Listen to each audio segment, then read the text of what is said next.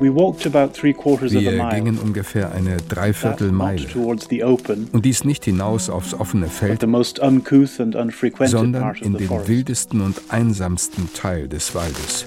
William Godwin, Die Abenteuer des Caleb Williams, London 1794.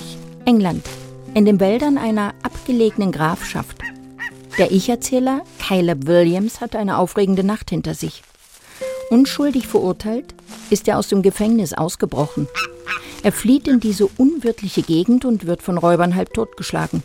Ein einsamer Wanderer findet ihn, hilft ihm auf und führt ihn immer tiefer in den Wald. Nachdem ich mit meinem Führer jedoch durch einen Torbogen getreten und einen völlig dunklen, gewundenen Korridor entlang gegangen war, blieben wir stehen. Der Retter von Caleb Williams entpuppt sich als der Anführer der Räuberbande, die in diesem Lost Place zu Hause ist, vorübergehend. Eine Szenerie, die Schaudern macht. Es gibt eine gewisse Rezeptur für die Herstellung von Räuberromanen. Orte wie verfallene Schlösser oder Klöster, Wälder. Andrew Cusack, Germanist an der Universität St. Andrews in Schottland. Bestimmte Konstellationen von Personen, zum Beispiel Ereignisse, die mit einer verborgenen oder verheimlichten Identität zu tun haben, die dann am Ende enthüllt wird. Herausgeber des Bandes? Der deutsche Schauerroman um 1800.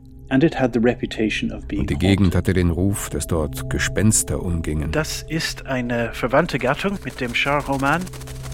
Was unbedingt zum Sujet gehört, ist die Ehre.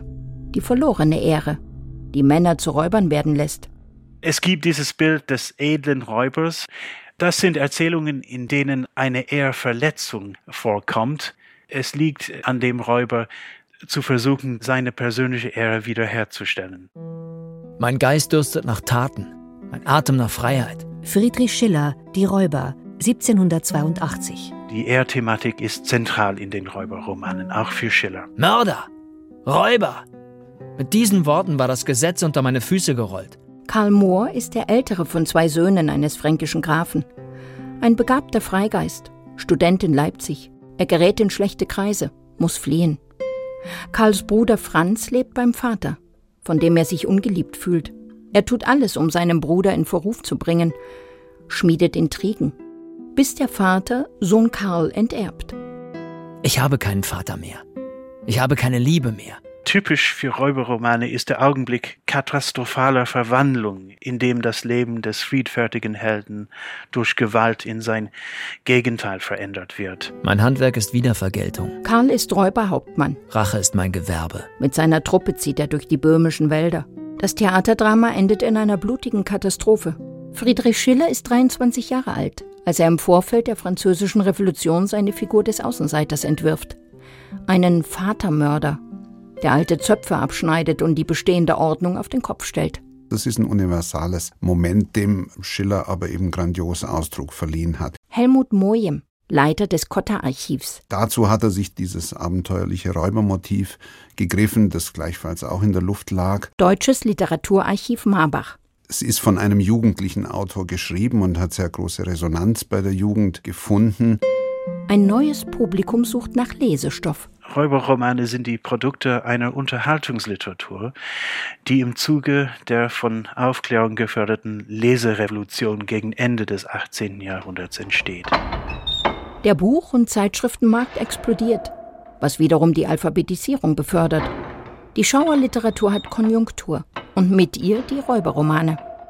I know rhymes of Robin Hood. Der Ahnherr der Räuber ist sicher Robin Hood, aber der ist nicht in einem Roman verewigt worden. Da gibt es Volkslieder, Balladen. Er tritt dann in einem Roman auf, in Ivanhoe von Walter Scott. Bis heute erregt Robin von Locksley alias Robin Hood die Gemüter. Vermutlich hat er nie gelebt, doch umso lebendiger sind seine Legenden. Sein Name taucht zum ersten Mal in einer allegorischen Erzählung im späten 14. Jahrhundert auf.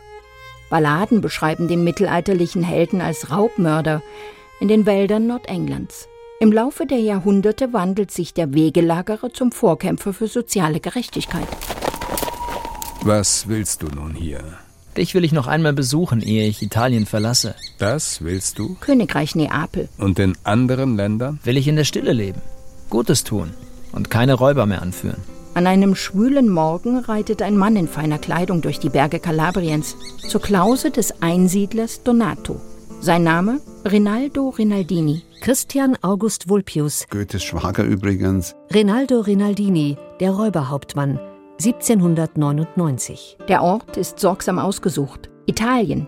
Das Sehnsuchtsland, das man dann im Guten und im Schlechten verwendet. Eine geheimnisvolle Herkunft, die den Titelhelden umgibt der eigentlich kein Räuber sein will und durch unglückliche Zufälle zu einem wird. Du bist ein gefürchteter Mensch. Und fürchte mich nur vor mir selbst. Die Räuberromane des 18. Jahrhunderts waren die gestreamten Netflix-Serien von heute. Räuber sind universell. Sie hat es überall zu allen Zeiten gegeben und gibt es immer noch. Das Leben eines Räubers ist immer unsicher. The life of a thief is always uncertain.